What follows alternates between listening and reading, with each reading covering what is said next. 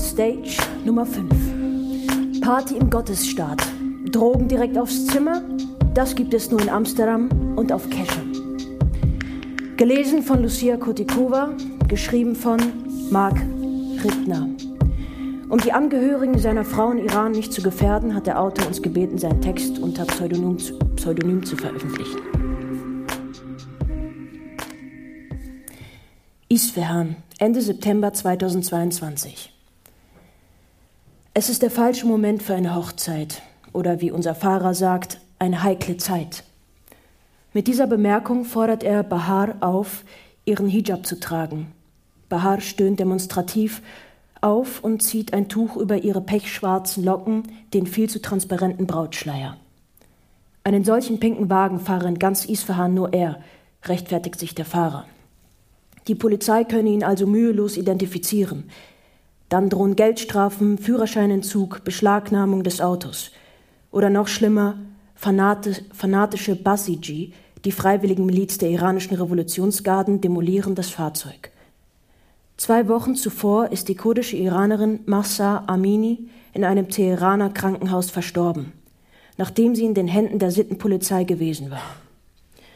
Man hatte sie verhaftet und geschlagen wegen ihres unangemessen getragenen Hijabs, der das Haar iranischer Frauen seit der islamischen Revolution verdecken soll.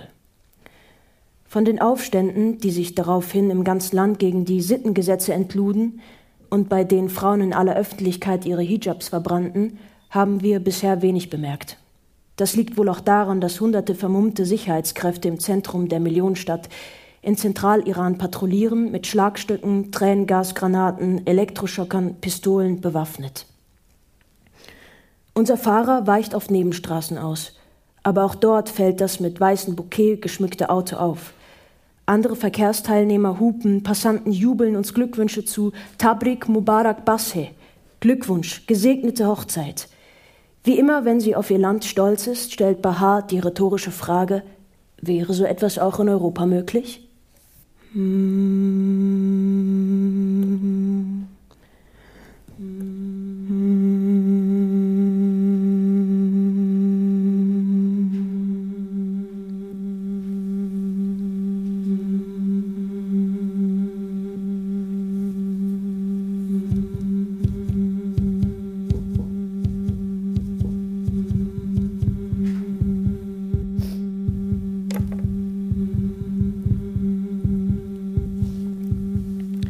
Verlassen die Stadt. Über eine schmale, unbefestigte Landstraße rast die pinke Limousine auf, eine, ein, ein großes Metalltor zu. Drei hünenhafte Sicherheitsmänner öffnen es. Wir fahren auf einem Schotterweg weiter, bis wir bei einer weißen Villa und einem riesigen beleuchteten Garten ankommen. Bahar spürt meine Nervosität und sagt auf Englisch in unserer gemeinsamen Sprache, du musst dir wirklich keine Sorgen machen. Es gibt keinen Ort in Isfahan, der sicherer ist als dieser. Die Abgeschiedenheit hat Gründe. In Iran ist alles, was zu einer guten Hochzeit gehört, verboten. Das fröhliche Beisammensein unverwandter Männer und Frauen, tanzende Frauen, singende Frauen, bestimmte Musikrichtungen und natürlich Alkohol. Unsere Hochzeit feiern Bahar und ich in Iran, weil es für europäische Angehörige viel leichter ist, ein iranisches Visum zu bekommen als umgekehrt. Verzichten wollen wir trotzdem auf nichts. Der Hochzeitsplaner hat uns beruhigt. Die Polizei wird keine Probleme machen. Mit etwas Geld lässt sich auch die strikteste Moral schmieren. Das Ergebnis ist unvergesslich. Hinter den palmhohen Mauern hat das Team eine Szenario wie aus einer Hollywood-Hochzeit geschaffen. Persische Elemente wie der Taubenturm aus Lehm stehen neben westlichem Luxus. Märchenhaft dekorierten Gästetischen, einer Tanzfläche mit Schachbrettmuster direkt vor dem DJ-Pult und ein Pool. Kellner in Livree servieren Cocktails aus Fruchtsaft und Arak, dem orientalischen Anis-Schnaps. Wäre so etwas auch in Europa möglich? Die Polizei wird keine Probleme machen. Will es Bahar wieder wissen. Allein aus Kostengründen nicht, gebe ich zu. Der größte Unterschied zwischen einer europäischen und einer iranischen Hochzeit ist der Stellenwert des Tanzes. Angefangen wird damit gleich nach der Zeremonie. Unterbrochen wird es eigentlich nur fürs Essen und Ansprachen. Selbst das Aufschneiden der Torte wird mit einem provokanten Messertanz eingeleitet, der nach persischer, Tra persischer Tradition von Bahars Schwester Nushin vollführt wird. Die Stimmung ist fröhlich ausgelassen, bis das italienische Partisanlied Bella Ciao uns zurück in die Gegenwart holt. Bella Ciao, Bella Ciao, Bella Ciao, Ciao, Ciao. Bella Ciao, Bella Ciao, Bella Ciao, Ciao, Ciao. Bella Ciao, Bella Ciao, Bella Ciao, Bella Ciao, Ciao, Ciao. Bella ciao, bella ciao, bella ciao, ciao, ciao, ciao, ciao. Gespielt wird das italienische Original. Einige Gäste singen die persische Version mit. Das ist für alle da draußen, die in diesen Tagen für ein freies Iran kämpfen, ruft der DJ am Ende des Songs auf Persisch ins Mikrofon. Dieses freie Iran, wir kennen es, aber nicht von hier, vom Festland, sondern von unserer Zeit am Persischen Golf.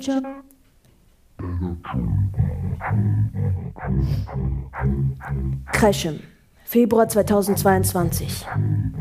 Lange Gesichter und muffige Zugluft in der Wiener S-Bahn und mittendrin Bahar auf dem Weg zur Uni. In Europa ist tiefster Winter. Im Osten rüstet sich Russland für den Angriff auf die Ukraine. Da sieht Bahar Bilder auf Instagram, Bilder, die sie noch nie zuvor gesehen hat, die im Land, aus dem sie kommt, eigentlich nie existieren dürften. Junge Frauen, die im Bikini in die Wellen springen, Männer, die in Bermudas mit lässiger Surferfrisur Zelte für die Nacht aufbauen. Ein sympathisch wirkender Typ, der seinen Freunden Wodka mit Orangensaft ausschenkt. Habe ich die Revolution verpasst? Hat jemand unter den Fotos auf Persisch kommentiert? Ein anderer meinte ironisch, hört doch auf mit dieser Nostalgie von vor 1979, das macht mich traurig. Eine Anspielung auf die Zeiten vor der islamischen Revolution, als die islamische Kleiderordnung noch nicht Pflicht war in Iran. Eigentlich könnte Bahar, die wie alle Protagonistinnen und Protagonisten dieser Geschichte in Wirklichkeit anders heißt, ihren Urlaub anderswo verbringen. Sie hat alles, wovon laut Umfragen knapp die Hälfte der iranischen Jugend träumt. Mit 29 Jahren lebt sie in Europa, spricht fließend Englisch und etwas Deutsch, studiert an einer renommierten Universität. Nach dem Studium steht ihr die internationale Arbeitswelt offen. Doch die Provence oder Ibiza reizen sie nicht. Bahar will die Freiheit in ihrem eigenen Land erfahren. Ohne Sittenpolizei, ohne Basiji. Vor fünf Jahren hat sie Iran verlassen, musste es verlassen, betont Bahar, um als Frau in Würde leben zu können. Jetzt schickt sie mehrere Tage lang frenetisch Nachrichten hin und her. Erst bei einer langen Kette von Freunden und Bekannten gelangt sie an einige der geheim gehaltenen Adressen und Kontakte. Bahar strahlt und macht mir einen kühnen Vorschlag, über den ich erstmal nachdenken muss, bevor ich Ja sage. Ja zu einem Strandurlaub in der Islamischen Republik Iran.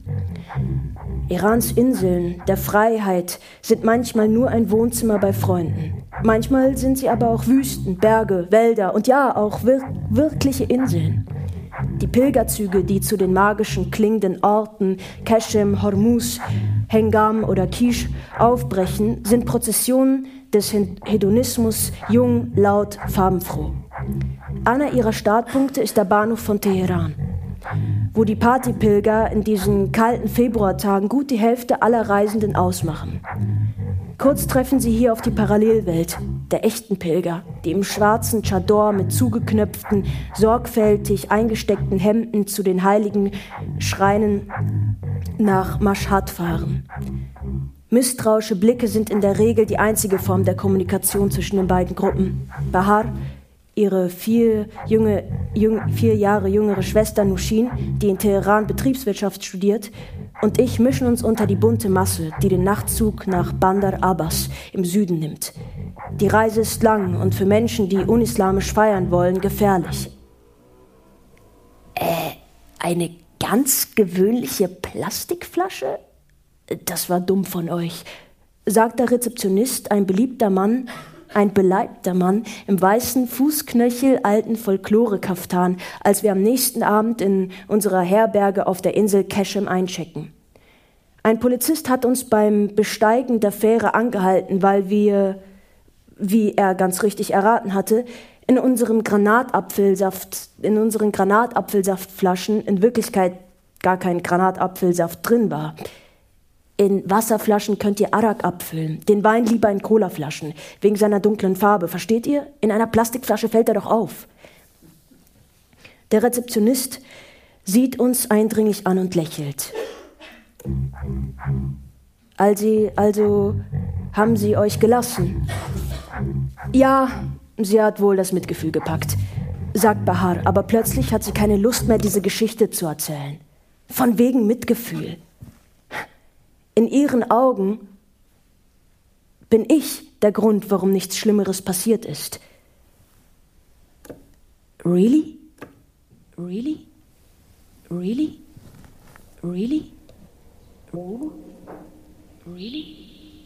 Oh? Really? Oh? Really? Oh? Really? Oh? Really? Really? Konsum von Alkohol wird in Iran mit bis zu 80 Peitschenhieben bestraft. Beim wiederholten Vorgehen droht sogar die Todesstrafe. Nein, es war nicht der hilflose Rettungsversuch in meinem gebrochenen Persisch. Es war meine westliche Herkunft. Ja, really. Als Europäer bist du sogar in meinem eigenen Land privilegiert.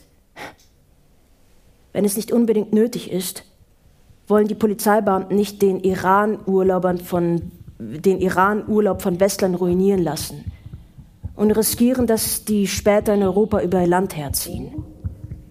Really? Really? Von oben sieht Kreshem wie ein verschwommener Hai aus. Es ist nicht nur die größte, sondern mit 150.000 Einwohnern auch die bevölkerungsreichste aller Inseln im Persischen Golf. Der Meißel der Erosion hat hier bizarre Felsformationen hervor, hervorgebracht, Steinskulpturen und Farbschichten, die von einem anderen Planeten zu stammen scheinen. Menschenleere Strände erstrecken sich im Norden der Insel über Kilometer fern von bigotten Blicken. Das Fischerdorf, in dem sich unsere Herberge befindet, liegt paradoxerweise einige Kilometer im Landesinneren, mitten in der Wüste, angeblich wegen der Mücken. Auf unserem Streifzug durch die Siedlung am nächsten Morgen stoßen wir auf alte, vor sich hin modernde Fischerkähne. Die Häuser sind einstöckig, Lehm- oder Ziegelbauten. In den Gassen riecht es nach Katzenurin und verfaulten Feigen. Das Thermometer zeigt 25 Grad. Vor den Hauseingängen sitzen vereinzelt ältere Frauen im Blümchen-Chador und blicken grimmig. Bahar überprüft reflexartig, ob ihr Kopftuch richtig sitzt. Die Dorfgassen sind menschenleer. Staubig, ohne Läden, ohne Cafés. Also kehren wir zurück zur Herberge. Die Eingangstür aus schwerem Holz ist der Zugang zu einer Parallelwelt. Dahinter empfangen uns die kühlende Brise einer Wasserfontäne in der Mitte des Innenhofs und orientalische Tonfolgen. Einer der Gäste hat seine Dotar hervorgezogen, ein altes Saiteninstrument, und stimmt mit tiefer Stimme ein Liebeslied an. Mm-hmm.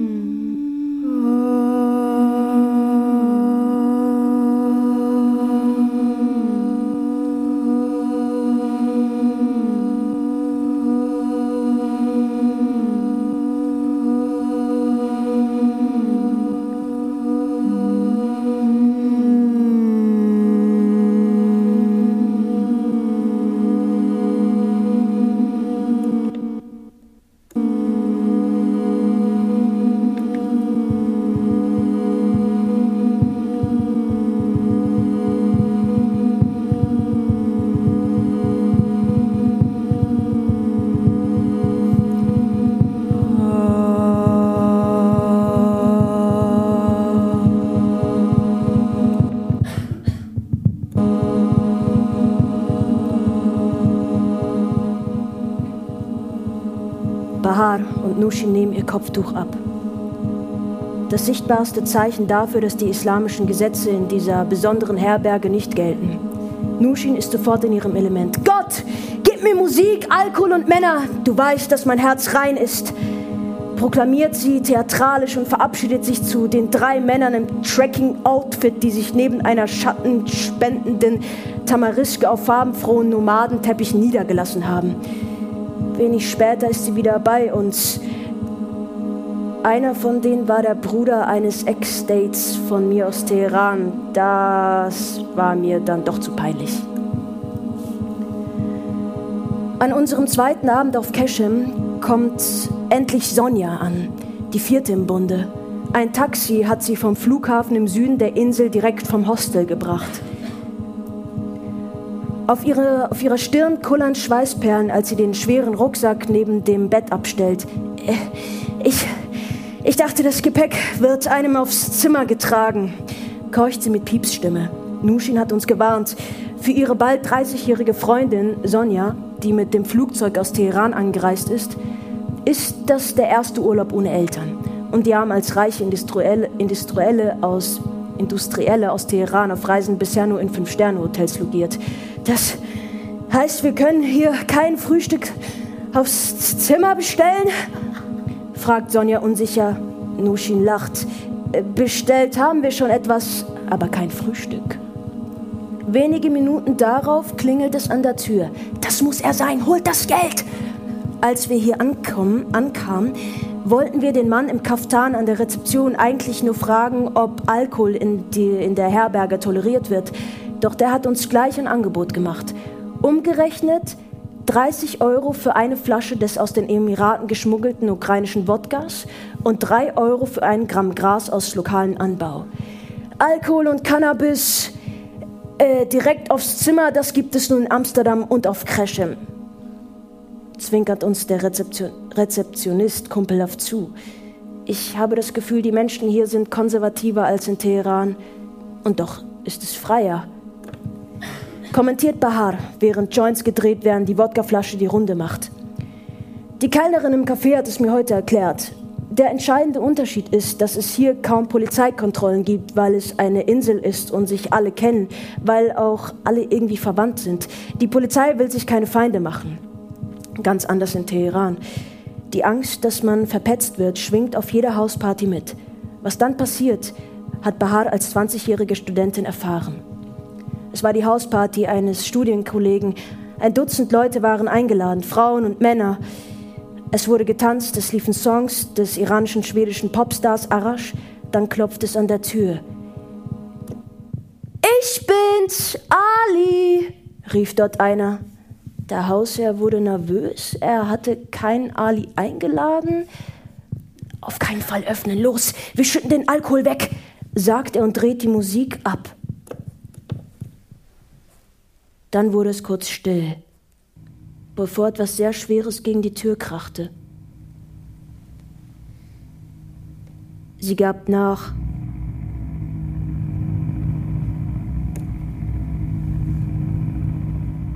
Und zehn Beamte der Sittenpolizei stürmten die Wohnung. Bahar hatte sich mit den anderen Frauen in einer Zwischenwand versteckt. Kaugummis! Hat jemand Kaugummis? Bar hatte einen in ihrer Tasche. Es war der letzte. Nachdem sie hektisch darauf herumgekaut hatte, reichte sie ihn weiter. Das half, um die Alkoholfahne loszuwerden. Doch der Tatbestand des, des unsittlichen Beisammenseins unverwandter Frauen und Männer war nicht zu leugnen. Sie musste die Nacht auf der Polizeiwache verbringen. Den zahlungskräftigen Eltern aus der oberen Mittelschicht war es zu verdanken, dass Bahar am nächsten Morgen wieder freikam. Sie haben es uns deutlich spüren lassen, sagt Bahar. Heute bei die Sittenpolizei. In den Augen dieser Leute waren wir nur Huren, die bestraft werden müssten. Für den nächsten Abend, unseren letzten auf Kreshem, bevor wir nach Hormuz weiterreisen, haben sich die Hosteltreiber für ihre Gäste etwas ganz Besonderes einfallen lassen. Einen Ausflug in die Wüste.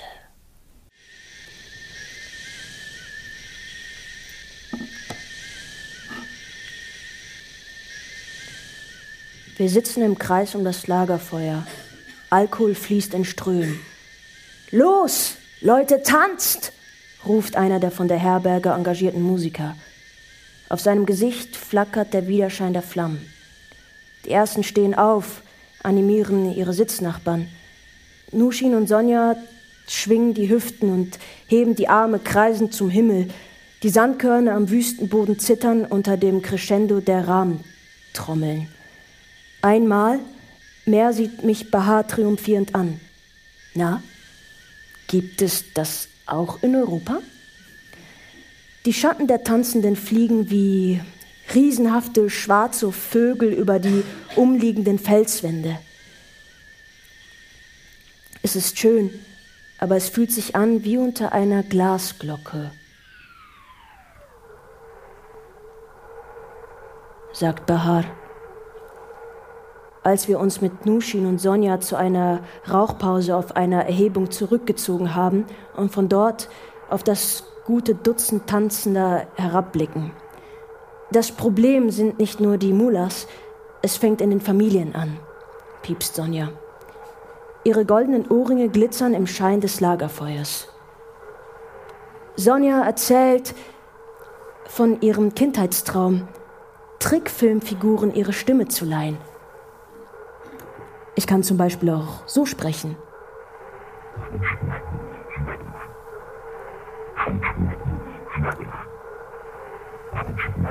Sagt sie in noch höherem Ton und klingt dabei tatsächlich wie Minimaus. Doch ihr Vater halte das für keinen ehrbaren Job. Deshalb studiere sie nun Psychologie. Der kleinste gemeinsame Nenner zwischen ihren eigenen Interessen und dem, was ihre Eltern für gerade noch akzeptabel halten. Rebellion? Keine Option, wenn die Eltern drohen, den Geldhahn zuzudrehen. Am nächsten Morgen starren wir verkatert aus dem Fenster. Je näher unser Taxi dem Hafen im Osten der Insel kommt, desto menschengemachter wirkt die Landschaft. Felsen werden von Bauruinen abgelöst, Tamarisken von Plastikmüll. Ein Gebäude am Rand dieser Zementwüste fällt besonders auf. Ein siebenstöckiger Megabau mit Meerblick. Der einzige fertiggestellte Bau weit und breit. Ein Resort? frage ich. Ali, unser Fahrer, lacht herzlich. Glaubst du wirklich, jemand macht hier freiwillig Urlaub? Nein, das ist ein, Abgeleg äh, ein, das ist ein Ableger der islamischen Assad-Universität, der, größte der, der größten in ganz Iran. Mitten in dieser Einöde. Nushin kennt die Antwort. Es seien zwar nur Gerüchte, warnt sie, aber sie selbst finde, findet sie plausibel. In Wirklichkeit habe die Regierung in Teheran kein Problem damit, dass Studenten sich am Meer abkühlen. Lieber ein paar junge Leute, die fern vom Festland, illeg Festland illegal ein bisschen Party machen, als dass sie auf den Straßen Teherans die Revolte anführen. Hormuz, Februar 2022. Noch am selben Abend rattern wir auf einer Autorikscha durch die bizarre Marslandschaft von Hormuz. Nushin, Sonja und Bahar sind kurz vor dem Ausflippen. Aus den eingebauten Boxen der Rikscha ballert typisch südiranische Bandari-Musik. Ein übermütiges Dudelsackgetreller, das nach dem Motto je lauter, desto besser funktioniert. Uh, heult Nushin vor Freude in Begleitung der Melodie. Mohammed, unser Fahrer, blickt steif nach vorne. Auch ich bin still. Die Tausendfarbigkeit der Wüste, die auf Hormuz ausge noch ausgeprägter ist als anderswo, bringt mich aus dem Konzept. Während auf Keshem das Gerippe der Erde zu sehen war, ein Skelett aus Sandstein und Sedimenten, quellen hier eine halbe Schiffsstunde entfernt die inneren Organe unförmig und in allen erdenklichen Farben aus dem Boden. Weiß, rot, braun, ein wildes anarchisches Amalgam aus geologischen Gedärmen. Am Silberstrand, wo der Sand im Licht der untergehenden Sonne glitzert und das darunterliegende Gestein das Meerwasser blutrot färbt, springen die Frauen von der Rikscha und richten sich fürs obligatorische Instagram-Fotoshooting her. Die Schleier bleiben auf dem Rücksitz liegen. Nushin und Sonja rücken sich gegenseitig Ausschnitt und Taille zurecht. Mohammed, der Fahrer, schaut bemüht in eine andere Richtung. Als ich ihn anspreche, ist er sichtlich überrascht, dass der Ausländer konservationstaugliches Persisch spricht. Gott sei gelobt, dass es den Tourismus gibt. Sehen Sie, erklärt Mohammed, vor 20 Jahren konnte man nicht einmal seine Sandalen vor dem Haus stehen lassen, ohne dass sie nach wenigen Minuten gestohlen wurden. Wenn wir keinen Fisch fingen, gab es kein Essen. Jetzt habe ich meine Rikscha. Ich entscheide selbst, wie, wie viel ich arbeite. Meistens reicht schon ein halber Tag, um davon leben zu können. Und äh, die Touristen, kommt ihr gut mit ihnen zurecht? Will ich wissen. Ja, die Touristen. Es gibt solche und solche. Mohammed schielt zu den sich für ihre Fotos in Pose werfenden Frauen hinüber. Er zögert, als müsste er seine Worte mit Sorgfalt wählen. Sehen Sie, ich habe Kinder. Wenn junge Männer im Dorf betrunken durch die Straßen torkeln und die Frauen ihre Haut zeigen, er hält kurz inne und wendet den Blick ab. Mit welchem Beispiel sollen meine Kinder aufwachsen? Plötzlich verschwindet der gequälte Ausdruck von Mohammeds Gesicht. Er spricht ganz frei, als hätte er die Gewissheit, auf der richtigen Seite zu stehen, wiedergefunden. Wissen Sie, ich habe nichts dagegen, andere Sitten. Also ich habe nichts gegen andere Sitten, aber wir haben unsere eigenen. Wenn Tourismus bedeutet, dass wir sie aufgeben müssen, dann kann ich auf die Touristen, auf diese Art von Touristen auch gut verzichten. Allmählich legt sich die Dämmerung auf die Insel. Das letzte Abendlicht verwandelt die Felsen in Löwenköpfe, Drachenrücken, riesenhafte Menschenfinger. Erst als wir in das Dorf hineinfahren, das wie die Insel Hormuz heißt, merken wir, wie viel belebter es hier ist als in unserem wüsten Fischdörfchen auf Keschem. Auf den staubigen Straßen spielen Kinder, bewacht von ihren Müttern, die auch hier im Blümchenschador vor ihren Hauseingängen sitzen. Junge Männer in eng anliegenden Hemden, die pechschwarzen Haare zurückgegelt, rattern auf Mopeds durch die Gassen. Auf Hormuz hält sich die Zahl der Besucher und der Einheimischen in etwa, in etwa die Waage. Was, ich, was, was die Touristen von den braun gebrannten Locals unterscheidet, ist nicht nur die hellere Haut, sondern vor allem die eigenartige Kombination aus Dreadlocks, Tattoos und antik anmutenden Umhängen aus Schafwolle oder Ziegenfilz. Sie diskutieren laut lachend in minimalistischen Büchercafés oder schlendern in die Souvenirläden, um bunte Steine und kunstvoll verzierte Gesichtsbedeckungen zu kaufen, die mich an Karnevalsmasken aus Venedig erinnern, in Wirklichkeit aber die traditionelle Gesichtsbedeckung der einheimischen Frauen sind. Wie überall auf der Welt müssen die Einheimischen zuweilen selbst als Touristenattraktion herhalten. Ein Verschlag aus getrockneten Palmblättern mit einer glühenden Metallplatte auf dem Boden dient als Backstube. Ein altes Ehepaar kauert im Schneidersitz und backt traditionelles Fladenbrot mit Knoblauch und Schafskäse. Für die Teheraner, Kundschaft in Polohemd und Ray-Ban, scheint das Bild genauso exotisch zu sein wie für mich als Europäer. Einer der Touristen fängt die Szene mit einer Spiegel, mit seiner Spiegelreflexkamera ein. Die Frauen neben ihm tragen Basecap statt Hijab so auch Nushin und Sonja. Erst als eine Polizeistrafe vor dem Verschlag anhält, kommt Spannung auf. Die Frauen schauen verstohlen zum Wagen, doch der Beamte wirft nur eine joviale Mahnung aus dem heruntergelassenen Fenster.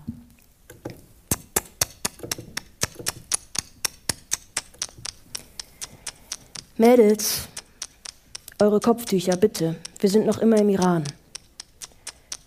Dann fährt der Polizist weiter. Pflicht getan.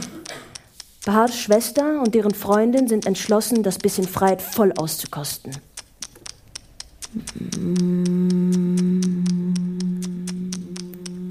Sie laufen mit wehendem Haar durchs Dorf und haben einen neuen Rikscha-Fahrer engagiert, der diesmal kein Lumpenregime-Anhänger sein soll. Er soll uns zu einem entlegenen Strand fahren. Dort wollen Nushin und Sonja im Bikini unter der Sonne liegen, als wäre es die italienische Riviera. Mit den tristen Badeurlauben, die Nushin am Kaspischen Meer erlebt hat, soll das nichts zu tun haben. Frauen hatten dort ihren eigenen Badebereich durch meterhohe schwarze Wände, die weit ins Meer hineinführten, gut abgeschirmt von männlichen Blicken.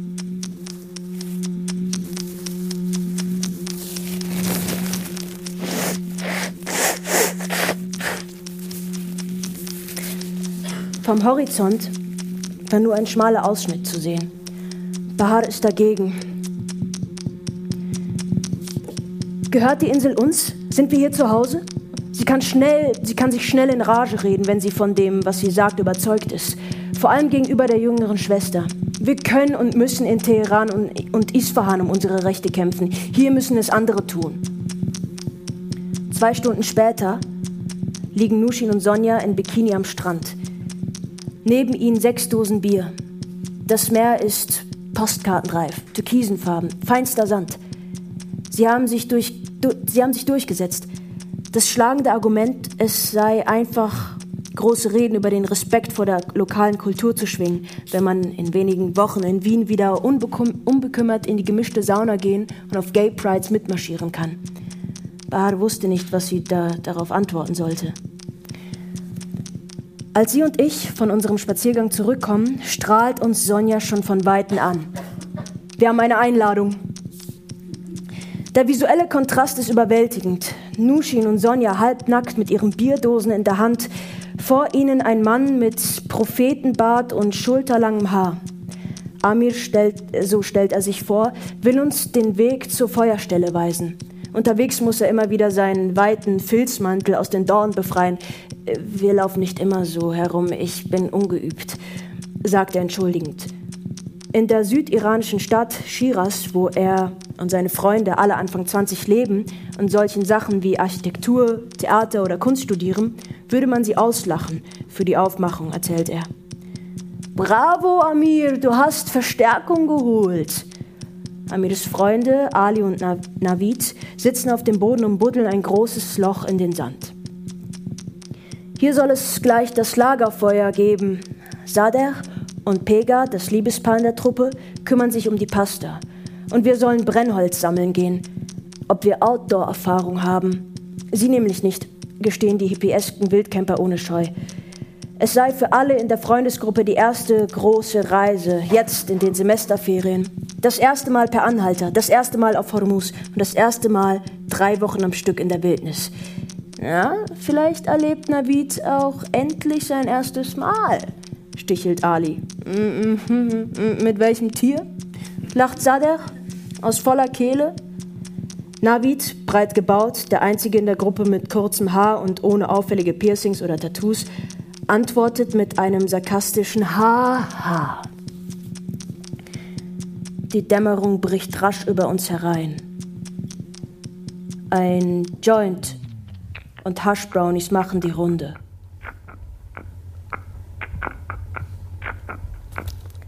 Das ist Irans alternative Jugend, denke ich. Hier könnte ich noch mehr über das Land und seine Menschen erfahren. Was denken Sie über Abraham Raisi, den ultrakonservativen Headliner, Hardliner, der letztes Jahr an die Macht gekommen ist? Wie lange kann das noch gut gehen? Eine immer säkuläre, eingestellte Bevölkerung, die immer religiöser regiert wird. Doch Amir ignoriert mich und kaut lieber auf einem Bissen halbgarer Pasta herum. Sader kuschelt mit Pega. Ali zieht genüsslich am Joint und wiegt seinen Kopf in der Abendluft. Navid erzählt Sonja von seinem Theaterstudium in Shiraz. Lass sie doch. Bremst Bahar mich aus, bevor ich einen neuen Versuch starte. Siehst du nicht, wie jung sie sind? Sie waren wahrscheinlich noch nie so frei wie hier. Und du kommst ihnen mit Politik. Also halte ich die Klappe und zähle stattdessen, wie viele verbotenes, verbotene Dinge wir gerade tun. Ich komme auf fast ein Dutzend Straftaten. Angefangen beim fehlenden Hijab der Frauen, dem gemeinsamen Feiern ohne Geschlechtertrennung, dem Alkohol. Immerhin ist Wildcampen erlaubt. Aber auch der Rap, der aus den Boxen dröhnt, könnte uns in Schwierigkeiten bringen. Dieses Teufelswerk. Jedenfalls wenn es nach den Vorstellungen der Islamischen Republik geht. Sonja, die inzwischen mit seligem Gesicht an Navids Schulter lehnt, springt auf. Mach lauter! Ich liebe diesen Song! singt sie mit. Das ist mein Leben. Sag mir nicht, was, was gut ist, was schlecht ist. Dieses Leben gehört mir. Eine, eine Frau, die öffentlich singt, auch das streng verboten. Es dauert nicht lange, bis die Drogen mit voller Wucht einschlagen. Das Feuer vor uns nicht, das Feuer vor uns ist nicht mehr Feuer, sondern psychedelisches Flackern. Ein Tanz von, von zum Leben erweckten Farben. Es ist leise geworden. Das, das Schattenspiel der Nacht erfordert unsere ganze Aufmerksamkeit. Nur das Das Kichern von Sonja und Navid dringt zu uns durch, bis auch sie Mund an Mund verstummen.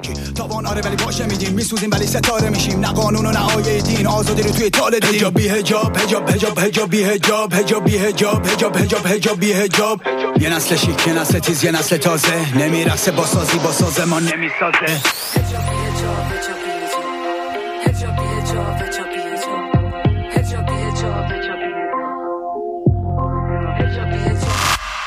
ما از زندگیم تو سری نیست. دیگه به زور نمیرم زیر این رو سری هیست آهای دشمنای چل ساله مردم ایران. دیگه وقتشه بفهمینی این نیست. به قول شیرزن گرگانی تو این لچک و این قوانین ارگانی. موامم شلاق میشن تو صورت تالا خوددانی عربده بکش جربل خودتو برام اسلحه بکش. من ته جهنم و می‌خوام بدون شما. تو هم اسم تو بنویس بالا سردر بهش تو کی هستی جانی؟ یه مزدور سپایی یه بسیجی مخلصی که نزدیک پایانی. خیلی خیلی دوست داری که منو خاک کنی از ترس ولی خواب می‌بینی میشم وسط کابوس هر شب این اجباری که رو سرم اسلحه شده حالا اشد تو بخون بر از زاروی بدبخت حجابی حجاب حجابی حجاب حجاب حجاب حجابی حجاب حجابی حجاب حجاب حجاب حجابی حجاب حجابی حجاب حجابی حجاب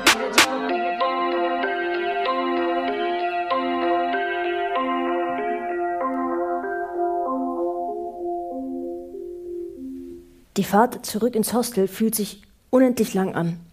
Wir müssen schon mindestens eine Stunde unterwegs sein. Wir sitzen zu dritt in der herbeigerufenen Rikscha. Nushin ist über ihr Smartphone gebückt.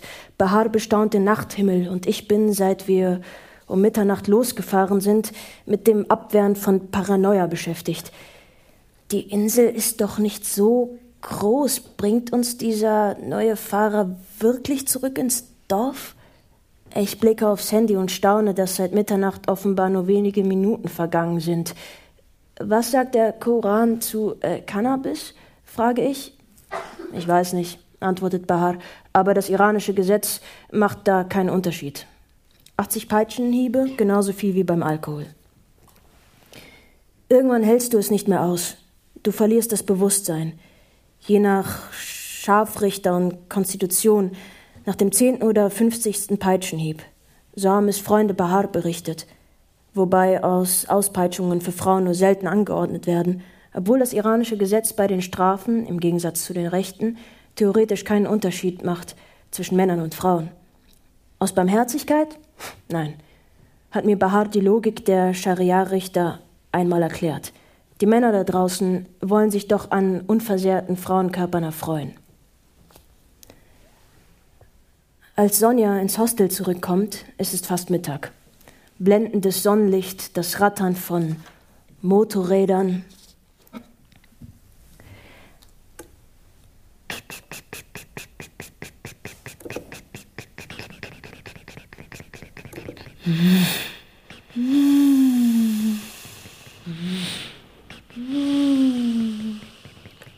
Kinderrufe. Erfüllen den Raum. Ich liege mit Fieber und Übelkeit im Bett, unsicher ob wegen der Rauschmittel oder halbgaren Pasta. Sonjas Rückkehr vertreibt augenblicklich alle Sorgen. Das Leuchten in ihren Augen kündigt an, dass es eine Geschichte gibt, die sofort erzählt werden muss. Und? Und? Und?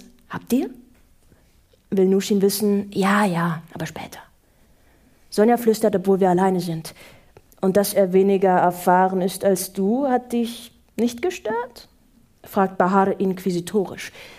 Ich ahne, worauf sie hinaus will. Iranische Frauen beklagen sich gerne darüber, was für machoide Arschlöcher die Männer seien. Aber sobald einer kommt, der freundlich und schüchtern ist, ist er ihnen dann oft nicht männlich genug. Also, ich finde es süß. Er ist ein paar Jahre jünger als ich, aber das ist schon okay, sagt Sonja. Am Abend gehen die Frauen aus. Ich bleibe allein im Hostel zurück. Durch die offenen Fenster dringt zusammen mit der lauten Luft auch Trommelmusik heran.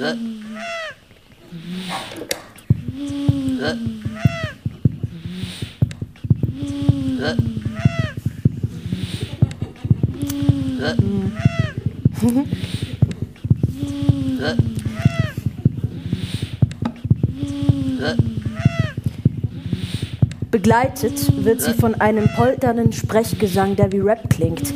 Jetzt auch noch Live-Musik. Denke ich und bedauere umso mehr, das Bett hüten zu müssen. Das Konzert dauert noch immer an, als Bahar und Nushin zurückkommen. Früher als erwartet.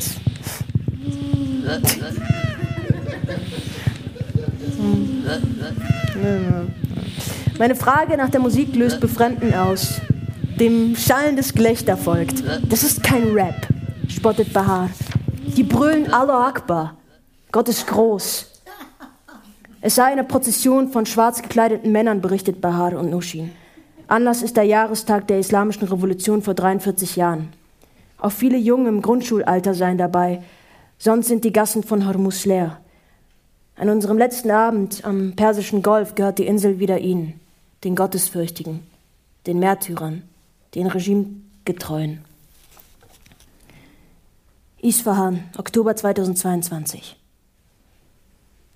Es war der richtige Moment für eine Hochzeit, denn die Ruhe auf Isfahan Straßen hielt nicht lange an. Als es schon danach aussah, dass die Demonstrantinnen aufgeben würden, flackerten die Proteste erneut auf. Die Stadt ist übersät mit frisch gesprühten Slogans Frauen leben Freiheit oder Tod dem Diktator. Die Entscheidung zu gehen fällt nicht leicht. Sie könne ihr Land doch nicht gerade jetzt im Stich lassen, sagt Bahar. Ihr Platz sei da draußen auf der Straße. Jetzt sei der Moment gekommen, in dem die Iraner ihr Land zurückerobern. Doch als Journalist bin ich in Gefahr. Von einem Freund, der ebenfalls bei den Protesten mitgegangen ist, erfahren wir, dass er verhört wurde. Man habe auch nach mir gefragt. Ihr müsst jetzt gehen, sagt der Freund. 11. Oktober. Wir haben ein Ticket nach Antalya. Doch nicht ich, der Ausländer, werde von der Grenzpolizei am Flughafen aufgehalten, sondern Bahar, die iranische Staatsbürgerin. Ein Dokument fehlt. Die Bescheinigung, dass Bahar ledig ist oder die Erlaubnis des Ehemanns, dass sie ihr Land verlassen darf. Aber ich bin doch hier. Ich, Bahars Ehemann, stehe direkt neben ihr. Wir, wir reisen zusammen. Doch den Grenzbeamten reicht weder das noch die schriftliche, weder das noch die schriftliche Bescheinigung unserer Ehe durch den Mullah. Ohne staatliche Registrierung darf Bahar den Gottesstaat nicht verlassen. Ich steige allein in das Flugzeug. Bahar zieht in Teheran mehrere Tage von Amt zu Amt, bis sie die Bescheinigung bekommt, ledig zu sein. Damit darf sie ausreisen. Das nächste Mal würde sie dafür meine Erlaubnis brauchen. Für mich kommt es nicht in Frage, dass ich meiner Frau in ihrem eigenen Land etwas erlaube oder verbiete. Noch in der Türkei vor unserer Weiterreise entscheiden Bahar und ich, dass wir unsere Ehe in Iran nicht registrieren lassen. Jedenfalls nicht in der Islamischen Republik Iran.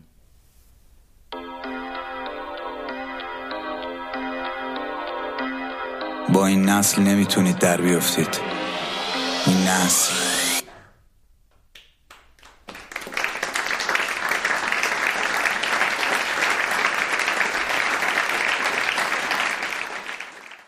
Guten Abend äh, auch von mir zu unserer heutigen Veranstaltung. Äh, und vielleicht an erster Stelle würde ich äh, Lucia Kotikova nochmal danken fürs Lesen, Ruth Menser für die Lesung einrichten, die szenische Lesung und äh, Elisa Elbert für die dramaturgische Begleitung dieser ganzen Reihe. Also danke euch. Ähm, bevor ich unseren heutigen Gast vorstelle, nämlich die Menschenrechtsaktivistin äh, Neda Amani, möchte ich dich fragen, wie ging es dir, als du diesen Text, den wir gerade gesehen, gehört haben, zum ersten Mal gelesen hast? Oder wie ging es dir jetzt, wenn du das so auf der Szene war? Ja, also ich begrüße euch auch alle herzlich und vielen Dank auch an Lucia für diese Lesung. Ähm, ein frohes neues Jahr allen auch. ähm, ich muss sagen, der Text, der hat mich stellenweise sehr berührt. Vielleicht ist das für jemand anderes oder halt für die Europäer einfach ein Text und dann hat man einfach eine gewisse Information über ein Land. Aber für mich war es dann schon an gewissen Stellen sehr emotional auch zu sehen, wie widersprüchlich das iranische Volk lebt. Und ja, es war auch sehr schön herübergebracht, die Stellen, die da dieses gewisse Etwas hatten. Und ähm, ja, diesen Widerspruch, den sieht man und hört man und als Iranerin noch mehr. Und ja, es war stellenweise wirklich emotional.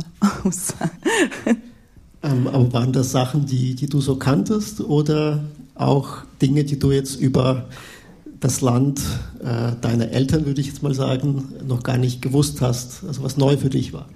Nein, das sind Dinge, die weiß man. Man weiß, dass die Jugend im Untergrund Party feiert. Man weiß, dass die Menschen, wo es geht, das bisschen Frei Freiheit auskosten.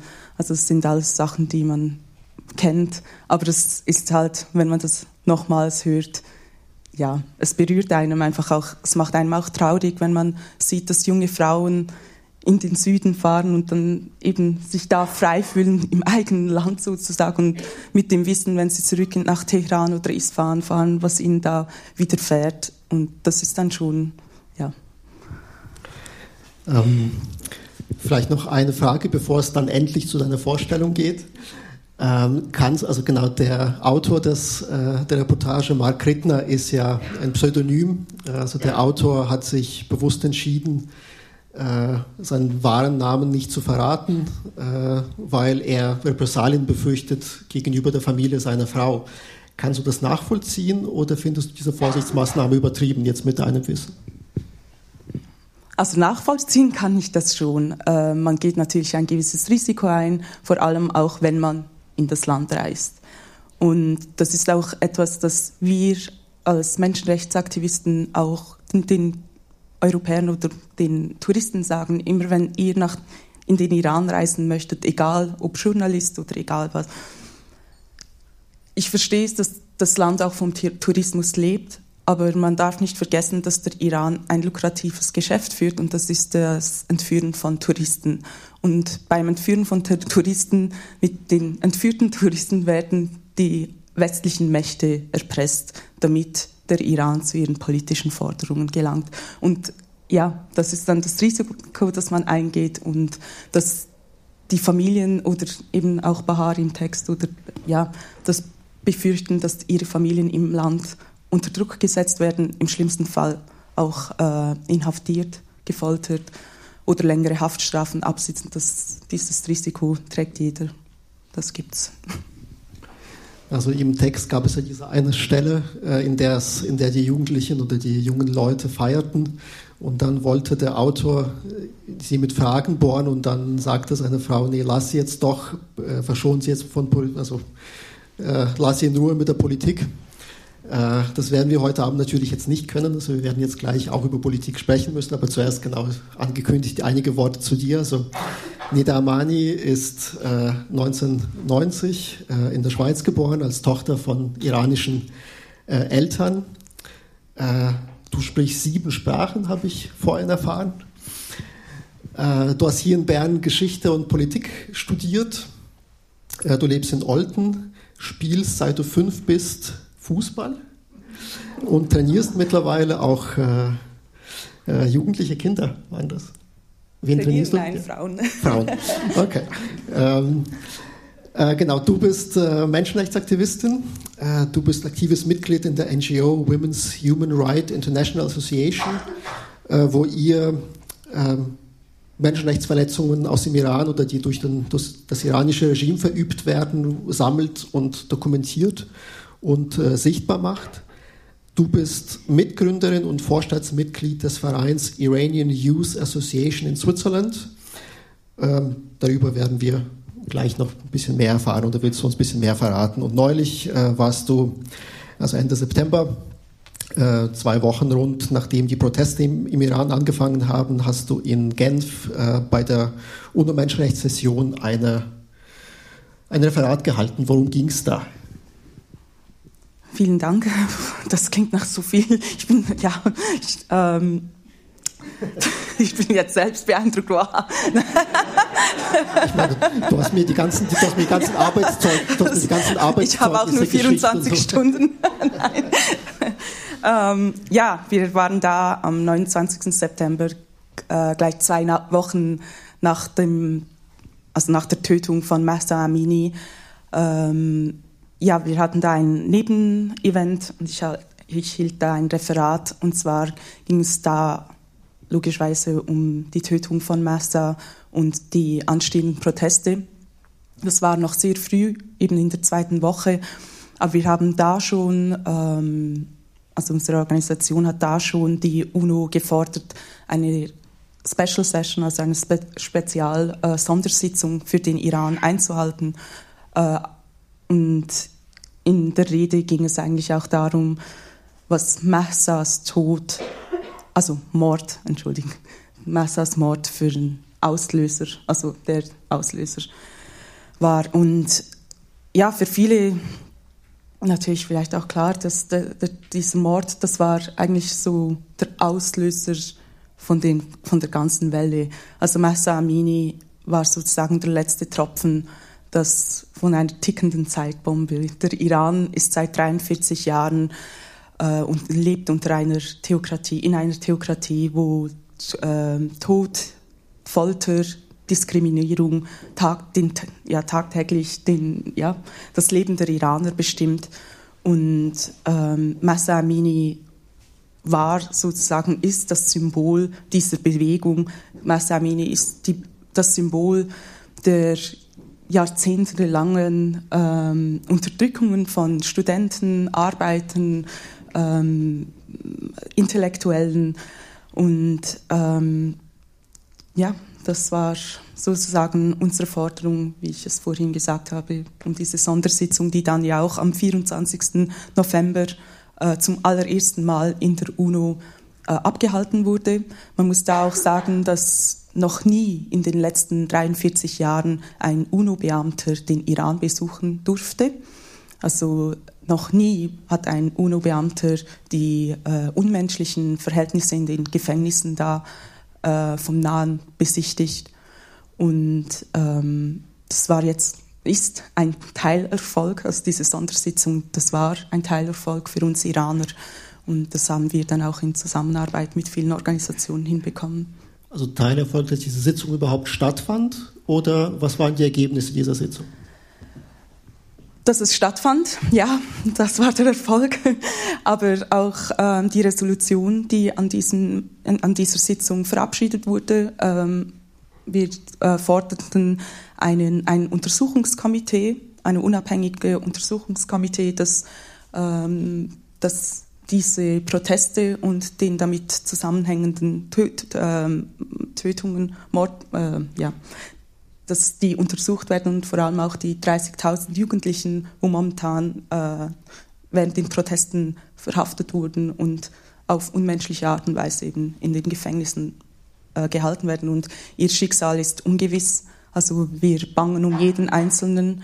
Und ähm, die, da muss man vielleicht auch sagen, die Regierung, die spielt momentan wirklich auch ähm, ein Psychospiel mit der Außenwelt. Sie ähm, kommunizieren tag- oder stundenweise, äh, wechseln sie die Akten, also die Urteile. Da kommt morgen irgendwie, ja, Todesurteil, irgendwie, ja, der, der und der wird hingerichtet oder hat das Todesurteil gekriegt. Stunden später heißt es, nein, das stimmt doch nicht. Die Familien werden benachrichtigt, nein, ihr Sohn oder ihre Tochter werden freikommen.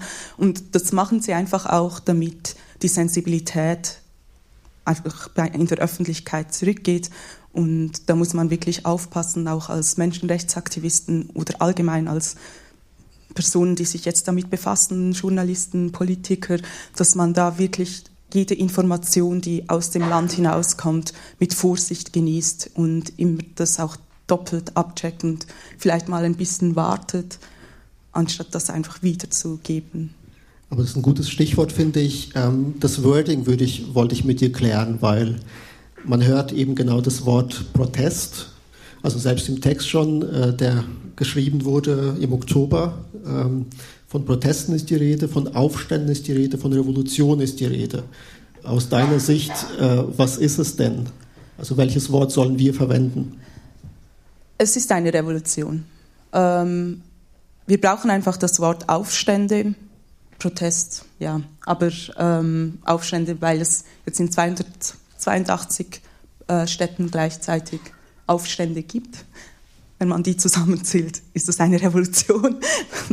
ähm, und weshalb ich jetzt das Wort Revolution äh, brauche, ist auch, wir vergleichen eigentlich die Aufstände immer wieder. Also wir analysieren die vorherigen Aufstände, das heißt die Aufstände in 2009, 17, 18, 19 mit den auf, also das ist eine Analyse, die man macht anhand von den Slogans oder der Radikalität der Protestierenden und welche Gesellschaftsschichten machen da mit und im Vergleich, also jetzt im Vergleich zu den vorherigen äh, Aufständen gibt es einen deutlichen Unterschied, dass man jetzt eben von einer Revolution sprechen kann. Es wird keinen Weg zurück mehr geben. Die äh, Menschen im Iran, die sind äh, fest entschlossen, dieses Regime zu stürzen. Und klar, vielleicht hört man jetzt nicht mehr so viel die Aufstände, also die Menschen sind immer noch auf den Straßen ähm, und ihr Slogan ist ganz klar, sie wollen den Sturz von dieser Regierung. Und was eben auch anders ist, ist, dass alle Gesellschaftsschichten momentan oder jetzt in dieser äh, neuen äh, Welle mitmachen. Es betrifft nicht nur die Ärmeren wie in 2019, die wegen ihren äh, wegen irgendwelchen wirtschaftlichen Gründen auf die Straße gegangen sind, sondern momentan, das kann man auch zum Beispiel anhand von Teheran sehen, Teheran eine 10 Millionen Stadt, da machen die im ganz Süden mit, die unterprivilegiertesten Schichten und auch die im Norden, also die privilegiertesten. Und das sind alle auf den Straßen. Und genau dieses Bild kann man auf alle anderen Städte im Iran ähm, projizieren. Und deshalb ist es sicher ein Aspekt. Und der zweite ist auch, der Iran besteht aus sehr vielen verschiedenen Ethnien. Und ähm, diese Ethnien, das sind Kurden, Belutschen, äh, Türken, äh, Araber und die haben sich wirklich Hand in Hand aus Solidarität zusammengeschlossen und stehen alle auf einer Seite. Also das ist auch ein Novum und das war auch sehr schön nach den Tagen äh, nach dem Mord an Massa Amini zu sehen, wie die Menschen zum Beispiel in Belutschistan ähm, aufgestanden sind und die Slogans gerufen haben, mein Herz für Kurdistan oder die in der äh, türkischstämmigen Orten mein, mein Herz für äh, Belutschistan. Und es war wirklich, es ist eine durch und durchgehende Solidarität unter der Bevölkerung. Und ja, das ist sicher, also man kann von dem davon reden, dass es nicht kein Zurück mehr geht. Es ist vielleicht nicht irgendwie, man muss nicht erwarten, dass es jetzt heute, morgen geschieht. Ich meine, 1979 ging die Revolution etwa 14 Monate und wir sind momentan im dritten Monat. Also das sich befreien von einer Diktatur, wie sie im Iran ist, wird auch nicht von heute auf morgen geschehen. Genau, aber lass uns vielleicht so die Chronologie angucken. Also du sagst drei Monate, also es ging ja unglaublich schnell los. Also am 14. Äh, September wurde Mahsa Amini ermordet. am 16. 16. Mhm. Am 14. lag sie im Koma. Okay. Ja. Und danach gingen die Menschen sofort auf die Straße. Wie, wie, wie konnte das so schnell passieren? Das ist eine gute Frage. ähm, ich habe auch immer wieder haben, habe ich gehört, dass in den Medien von irgendeinem spontanen Widerstand äh, gesprochen wird und da musste ich einfach ein bisschen schmunzeln, weil ich mich ja mit der ganzen Bewegung oder mit dem Iran schon länger befasse und einfach zu sagen, dass in einem Land, wo seit 43 Jahren so eine extreme Unterdrückung stattfindet, dass dort einfach, dass es kein Widerstand, also keine Widerstandsbewegung im Untergrund schon gebildet worden ist, ist einfach naiv. Und ich meine, klar, es sind sehr viele politische Gefangene in den Gefängnissen im Iran, doch ähm, man hat auch sehr schnell, eben nach dem Mord an Massa, gesehen, wie organisiert das in den äh, Städten äh, die Aufstände geführt worden sind. Und man hat es anhand von den gleich äh, an den äh, Slogans, die sie überall äh, gleich gebraucht haben und äh, ähm, man muss auch bedenken, dass während dieser Zeit das Internet im Iran ausgeschalten wurde. Also die Menschen hatten keinen Zugang zum Internet. Also ja, weiß man, dass es ein organisierter Widerstand ist. Und dieser Widerstand, die, das sind die Widerstandseinheiten im Iran, das ist eine Untergrundopposition ähm, sozusagen, die sich gut organisiert. Und das sind auch die mutigen jungen Frauen und Männer, die an vorderster Front sind und sozusagen ähm, diese Angst auch in der Bevölkerung brechen möchten als Vorbilder, als Vorreiter, die wissen, was auf dich zukommt, aber eben in einem Land, wo du dich nur noch zwischen Freiheit und Tod entscheiden kannst, ist ihnen dieser Preis wert. Und wir haben auch Kontakt zu diesen Einheiten und es ist wirklich äh, bemerkenswert und mutig, wie diese Frauen und Männer da tagtäglich an die, ja, an die Front gehen. Eine bisschen äh, dumme Frage, weil das Internet relativ neu ist, aber ich kann mich erinnern, 2009, glaube ich, war das, da wurden die Proteste erstickt, indem WhatsApp einfach abgeschaltet wurde oder Facebook, was zumindest so in die westlichen Medien, bis in die westlichen Medien gedrungen ist. Äh, man hat dazugelernt, äh, wie organisiert man sich denn? Also wie organisiert man eine Massenbewegung heutzutage, wenn man kein Internet hat? Hm, Oder ist es geheim und Ja, also ich, ich, kann sicher ein paar Dinge sagen. Ich weiß auch nicht jetzt alles. Es ist ja klar, dass sie, dass, dass diese Einheiten natürlich auch untereinander ihre Kommunikationskanäle haben. Und aber jetzt zum Beispiel betreffend dem Internet, man hat halt VPN ähm, aus dem Ausland für die Menschen im Iran gekauft. Und ich weiß nicht. Ähm, du hast 2009 erwähnt, das Regime wusste da, äh, damals schon, dass das Internet eines der Hauptgefahren wird, für, auf lange Sicht gesehen. Und das ist es auch. Ich, kurze, kurze Parenthese, dass ähm, im 1988 gab es ein großes Massaker im Iran und damals wurden etwa 30.000 politische Gefangene, wir reden eigentlich von einem Genozid, von einem Tag auf den anderen hingerichtet. Damals gab es leider noch keine ähm, Handys oder sonstige Kanäle, wo man das so schnell wie möglich nach außen bringen konnte. Und ähm, was jetzt halt ist, ist wirklich das Glück, dass man trotzdem, dass es Wege gibt und halt auch dieses Cyberwar, das parallel zu den Revolutionen stattfindet, auch auf diese Weise, ähm, dass man diese Möglichkeiten hat und die auch nutzen kann.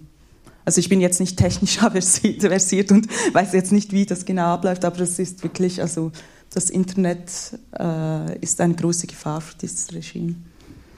Ähm, wenn wir jetzt angucken, eben September bis heute, wie, wie, hat sich, wie, haben sich die, wie hat sich die Revolution entwickelt? Also was ist so in groben Zügen, also was ist äh, wie, wo passiert und vor allem auch, wie hat das Regime reagiert darauf?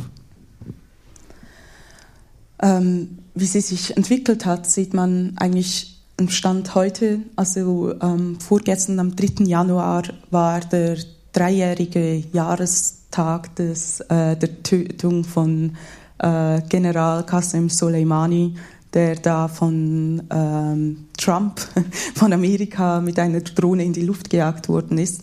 Äh, das ist ein sehr wichtiger Tag, weil Qasem Soleimani war der Kopf von den Quds Force, also von den paramilitärischen äh, Einheiten im Irak. Und er ist so, er war sozusagen, also er war der zweite nach Khamenei, also nach dem obersten Führer kam direkt dieser Qasem. Also er war ein sehr wichtiger Mann in diesem, ganzen, in diesem Regime und er hat nicht nur das Übel im Iran mit zu verschulden, sondern auch in Syrien, Libanon, Jemen, im Irak. Und dieser Tag wird gefeiert. Also man wusste jetzt schon, wenn der 3. Januar ankommt, dann werden die Menschen wieder auf den Straßen sein und wir haben etliche Videos erhalten, wie sie die Statuen von diesem Qasim Soleimani oder diese Bänder angezündet haben. Und ich meine, das sind alles Sachen, die, die werden hingerichtet dafür. Also das muss man sich auch vorstellen.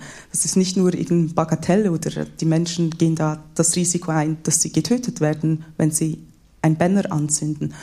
Und ähm, die Entwicklung ist eigentlich rasant in alle 31 Provinzen im Iran ähm, übergeschraubt und ähm, sie halten immer noch an. Und es ist leider so, dass wir sehen das zum Beispiel auch beim Ukraine-Krieg, dass wenn, umso länger das etwas andauert, dass es einfach nicht mehr so interessant wird für die Medien und man berichtet nicht mehr davon. Aber ähm, ich muss das einfach immer wieder sagen, die Menschen sind wirklich tagtäglich noch auf den Straßen und ähm, es ist wichtig, dass man den Menschen da auch Gehör verschafft, weil, wie ich vorhin auch schon gesagt habe, es sind 30.000 in den Gefängnissen.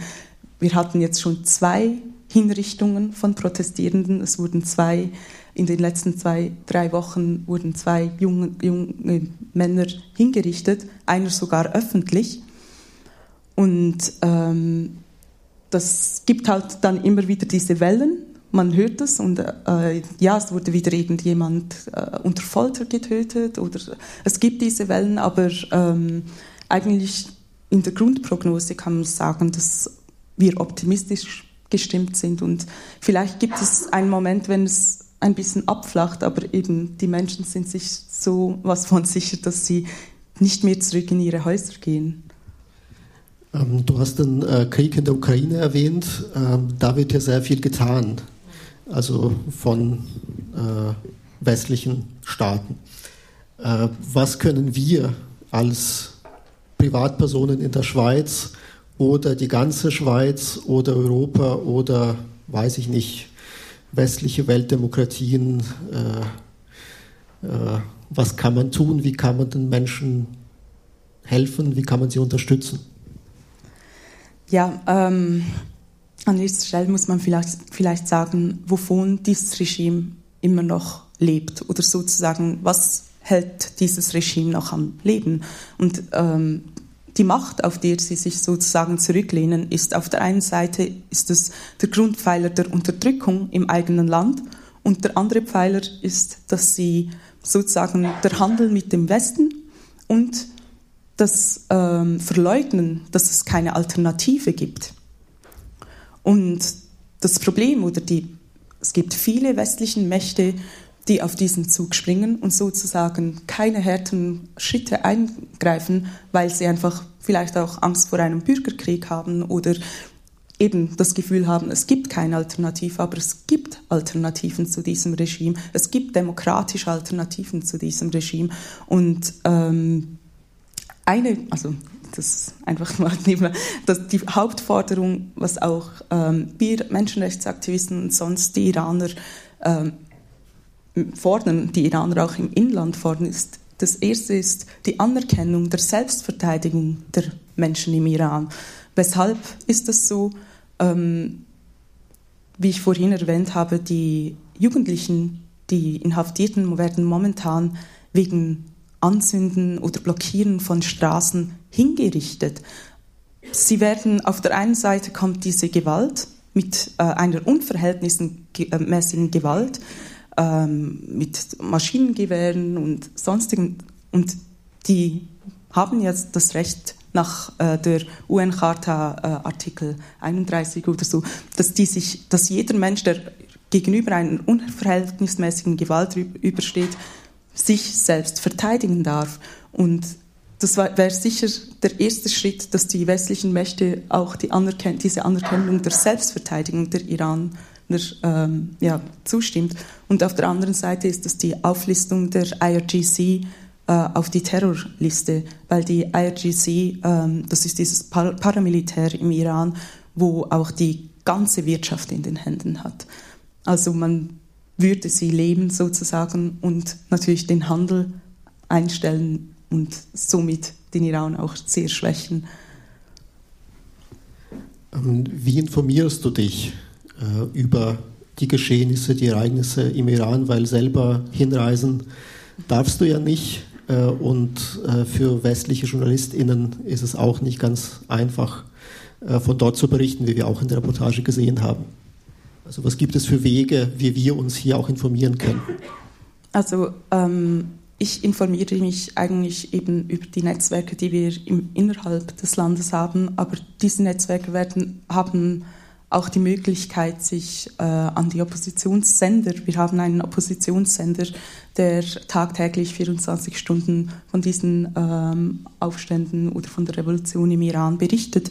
Und die haben auch ihre Journalisten, ihre Untergrundjournalisten im Land und es ist auch immer wieder schön zu sehen, eben, äh, die schicken in größter Gefahr also diese Videos wieder raus und wir informieren uns wirklich anhand von diesen Oppositionssendern oder anhand von ähm, Journalisten oder Menschenrechtsorganisationen, wir arbeiten ja zusammen und wir erhalten immer wieder Material vom Inland und das wird dann so dann auch publiziert und veröffentlicht.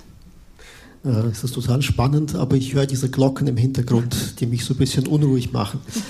Ähm, wie bist du oder wie wird man Menschenrechtsaktivistin? Hat mich, hat mich interessiert.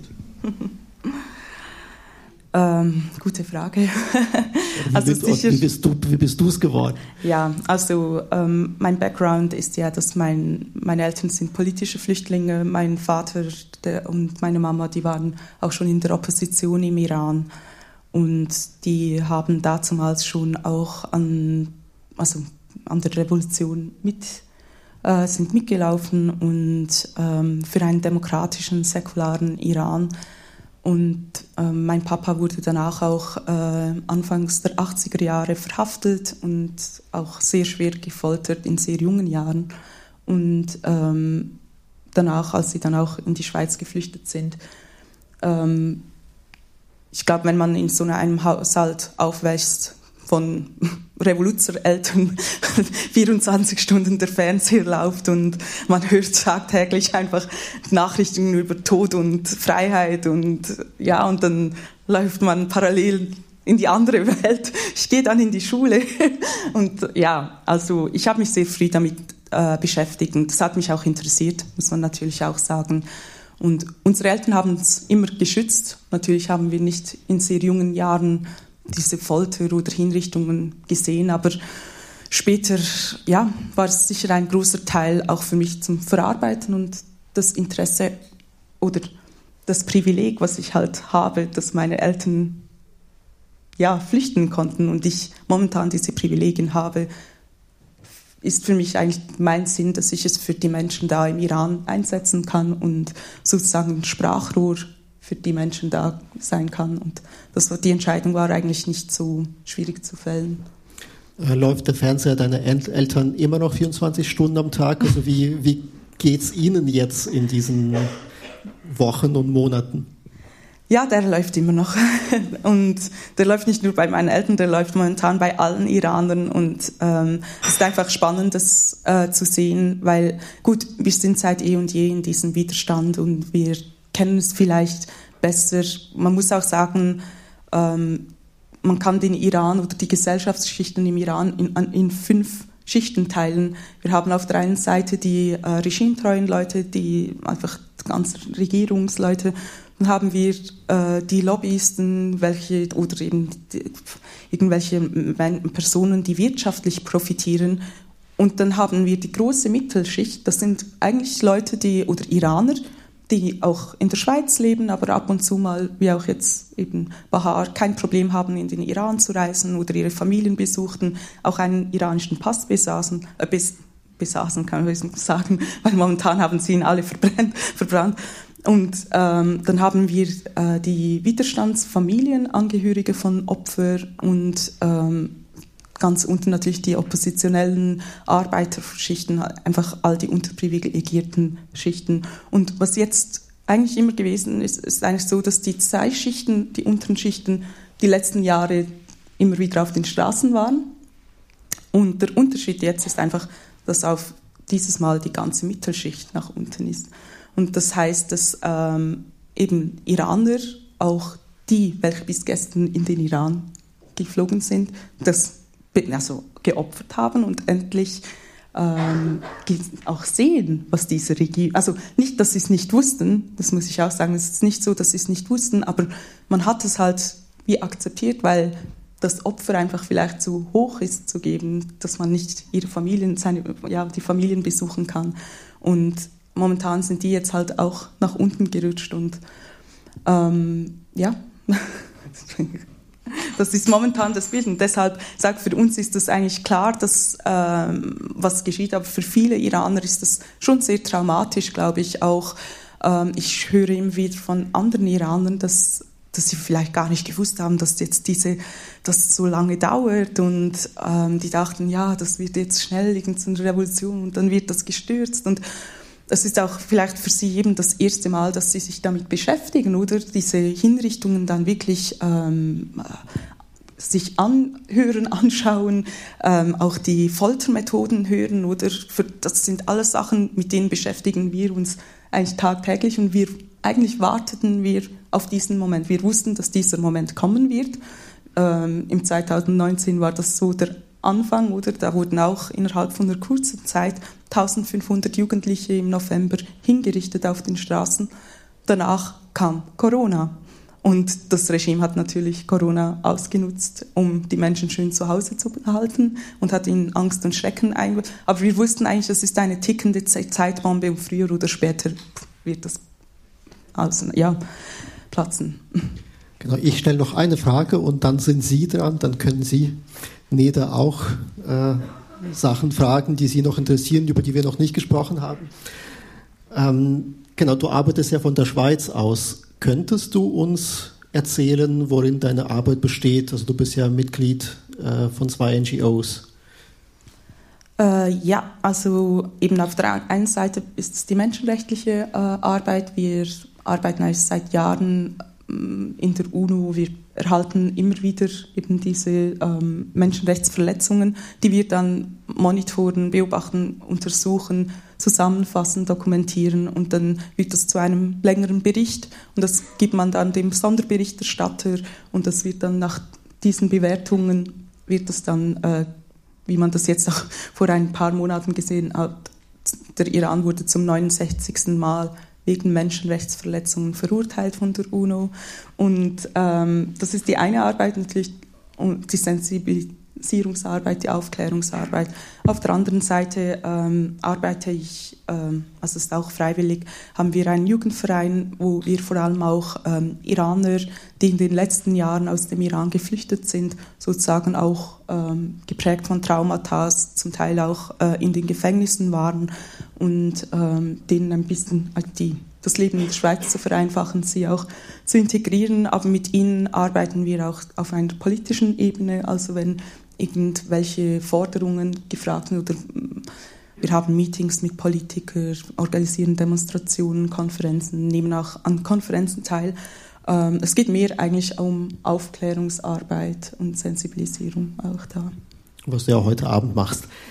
Gibt es Fragen? Ich würde dann mit dem Mikrofon durchgehen.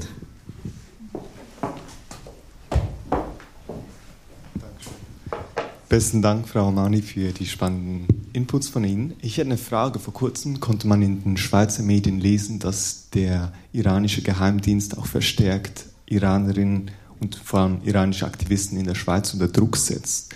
Darf ich Sie fragen, ob Sie den langen Arm des Mullah-Regimes auch in der Schweiz spüren oder wie Sie vielleicht mit so einer möglichen Bedrohung umgehen? Ähm, ich persönlich, ähm, nein.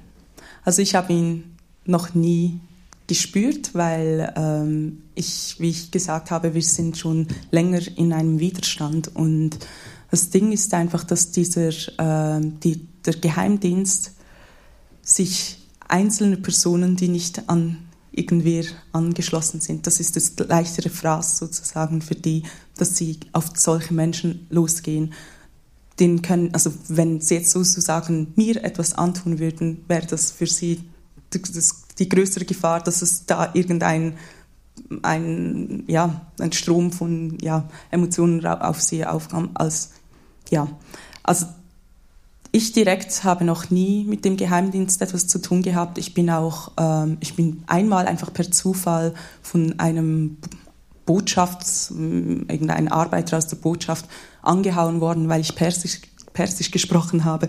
Da hat er mir einfach den Iran völlig schön vorgestellt und gesagt, ja, hätten Sie ja nicht auch Lust, in den Iran zu reisen, da können Sie auch studieren und wenn Sie möchten, Ihr Bruder, ich war mit meinem Bruder unterwegs, der kann da auch, äh, ich, ja, musikalisch sich auch da tätigen und wir bezahlen auch alles und die Reise und also für den Iran ist es die letzten Jahre, ich weiß jetzt nicht, wie das eben in den letzten Monaten ist, aber die letzten Jahre immer ähm, ein Erfolg, wenn sie Iraner, welche ähm, zum Beispiel politische ähm, Ideen haben, politische Aufenthaltsbewilligungen, die den, dass die die iranischen Pässe wieder annehmen. Oder das ist dann ein Zeichen sozusagen der Schweiz.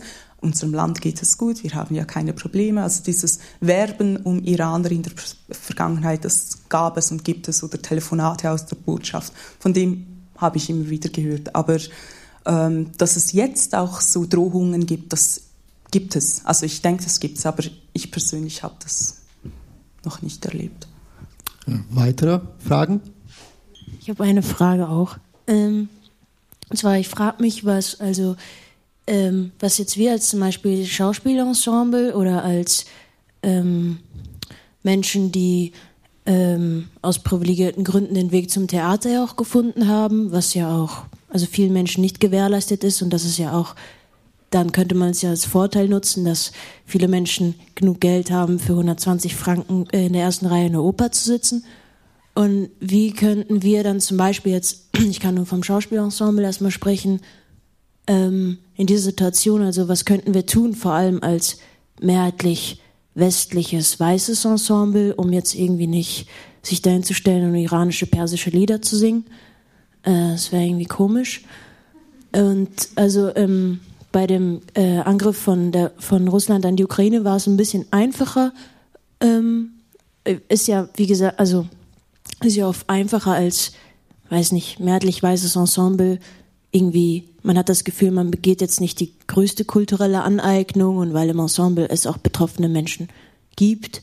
Und was können wir jetzt tun, ob es jetzt ein Soli-Abend ist, wo dann wir vielleicht mal Waffeln backen und Glühwein kochen und aber zum Beispiel jetzt auch Leute einladen oder wie, also was können wir ähm, eben machen, um vielleicht auch den SchweizerInnen, die ins Theater gehen, auch Geld aus den Taschen zu knöpfen und so. Und für wen? Vielen Dank. Ähm, also zuerst einmal, ich, ich verstehe deine Besorgnis und ich weiß auch, dass wir zum Beispiel hier gewisse Debatten führen, wie zum Beispiel eben, sei das die Aneignung, die kulturelle Aneignung und all das. Aber das sind, ehrlich gesagt, sind das dann eben diese First World Problems, die wir hier gerade besprechen. Und die Iraner, das ist wirklich, also ich sage das, die freuen sich auch, wenn zum Beispiel, ich sage das jetzt einfach, wenn du jetzt ein persisches Lied als Ausländerin singst, das berührt die Herzen da. Und das sage ich einfach wirklich, weil das sehr schön ist für die Menschen zu sehen, ah, da gibt es wirklich ähm, Ausländer, die sich für uns interessieren, für unsere Sp Sprache, für unsere Kultur. Also ich glaube, dort muss man aufpassen, dass man nicht die, mit der westlichen Brille nach, nach, also auf diese Länder schaut, weil umgekehrt ist das nicht so. Man erwartet nicht diese, man hat nicht diese hohen Ansprüche oder das muss man vielleicht im Hinterkopf haben. Aber was man natürlich machen kann, ist sicher irgend Benefizskalen oder irgendwelche ähm, Veranstaltungen, wo man vielleicht auch Iraner aus der Diaspora äh, einladen würde, die allesamt, also ich kenne sehr viele Iraner in unserem äh, Umfeld, die gefoltert wurden, die jahrelang äh, in den Gefängnissen ge gesessen sind, aber nie ihre Story nach außen bringen konnten. Also die haben das dann einfach, wie auch zum Beispiel unser Vater, sorry, hier sitzt meine Schwester Tessa, unser Vater, ähm, der gefoltert wurde. Ähm, man hat das dann einfach in einem Kollektiv zusammen verarbeitet, also diese Traumata. Aber was vielleicht sehr schön ist, mal die Stimmen an diese Personen zu geben, damit sie vielleicht ihre Stories dann erzählen können, ist sicher vielleicht ein Schritt, was man machen kann, womit man auch vielleicht eben dann so einen Solidaritätsabend veranstalten kann. Auf der anderen Seite eben, wenn man Kunst von der Kunst her irgendetwas veranstaltet oder auf die Beine bekommt, das ist kein Problem und das ist auch schön, also ist ein schönes Zeichen. Man soll es einfach machen. Ja. Äh, das Plädoyer fürs Machen. Äh, wer, also eine, für eine Frage hätten wir doch Zeit. Ja, danke dir. Ähm, wie erlebst du denn die Berichterstattung in der Schweiz? Findest du, da wird genug, ähm, differenziert genug, wahrheitsgetreu ähm, berichtet in der jetzt vielleicht breiteren Bevölkerung? Ähm, leider nein. Leider ist die Berichterstattung ähm, sehr schwach über den Iran. Vor allem auch ähm, darf man nicht vergessen, dass die ähm, viele, viele Medien im Westen, auch hier in der Schweiz, in den letzten 43 Jahren unterwandert wurden von Iran-Lobbyisten, also irannahen Experten. Ähm, Experten, die auch im Schweizer Fernsehen auftraten die letzten paar Jahre, äh, Experten, in den, äh, die immer wieder repetierend in den äh, Zeitungen tagtäglich kommen, Experten, die geholfen haben, dass dieses Regime noch so lange auf den Beinen ist.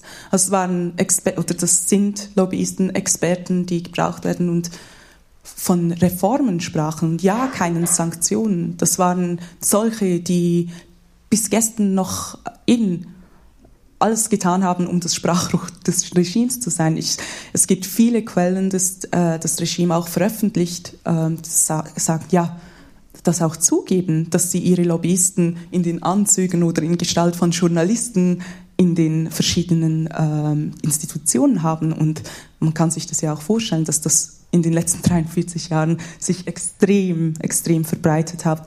Und es ist immer noch gefährlich und die Berichterstattung wird zum Teil immer noch von solchen Experten geführt.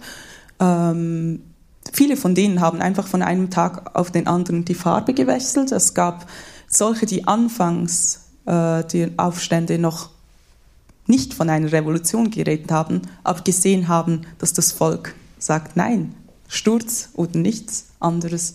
Und dann haben sie angefangen, von einer Revolution zu sprechen. Und ich finde das einfach schwierig und ja, man muss die Nachrichten mit Vorsicht genießen. Äh, vielleicht auch nachgefragt, äh, weil ich das spannend finde. Ähm, wie lässt sich denn lassen sich denn solche von den anderen ExpertInnen unterscheiden? Also wie kann man, äh, wem kann man vertrauen und wem vielleicht eher weniger? Gibt es da irgendwie so eine, weiß ich nicht. Also ich, ich, ich jetzt als Iranerin und als Person, die sich interessiert auch für dieses Thema, ist natürlich für mich einfacher. Aber ähm, man kann vielleicht einfach mal den Journalisten, der über das geschrieben hat, mal googeln oder was hat er zu Reformen gesagt, was hat er zu Sanktionen gesagt, äh, wie hat er sich verhalten, als Qasem Soleimani äh, getötet wurde. Und das sind alles, ja, ein paar Beispiele und dann sieht man anhand von dem, okay, auf welcher Seite steht er auch. Und ja, es gibt nicht das Rezept. wir Iraner kennen sie und das sind auch solche, die im morgigen Iran wohl keine Zukunft haben werden, aber ja. Also Hintergrundrecherche. Ja. Eine Frage noch zum Abschluss. Ähm, ja, was erhoffst du dir für den Iran? Also was wäre für dich so das, weiß ich nicht, die Vision, die Hoffnung, das Ziel deiner Arbeit? Ja, äh, also meiner Arbeit. Oder äh, Einfach was, was ich dem Iran wünsche. Ähm, ich meine, ich bin in der Schweiz geboren, ich bin hier in der Schweiz aufgewachsen. Meine Realität war immer die Schweiz. Ähm, ich weiß nicht, wie das im morgigen freien Iran für mich aussehen würde, aber ähm, ich wünsche dem Iran wirklich eine Demokratie, eine säkulare, pluralistische Demokratie vor allem, weil eben wie schon gesagt, die Unterdrückung nicht nur die Frauen betroffen hat, sondern auch all die ethnischen Gru Gruppen und die Nationalitäten. Und ähm, in einer in einem Land, das seit 120 Jahren vielleicht nur ein Hauch von einem zwei Jahres, ja, es waren glaube ich zwei Jahre, als die Demokratie gelebt hat mit Mossadegh und danach wieder in eine äh, Monarchie gefallen ist. In einem Land, das seit 120 Jahren eine Diktatur oder Unterdrückung herrscht, wünsche ich wirklich, dass es eine, ja, eine demokratische Zukunft hat. Und es ist auch möglich. Es ist auch möglich und die Menschen wären auch bereit dafür. Ich finde es ein gutes Schlusswort. Vielen Dank, Neda. Genau, vielen Dank fürs Hiersein, fürs Zuschauen und Zuhören. Vielen Dank dir nochmal, Neda. Vielen Dank, Bühnen Bern, für diesen tollen Abend. Bis zum nächsten Mal.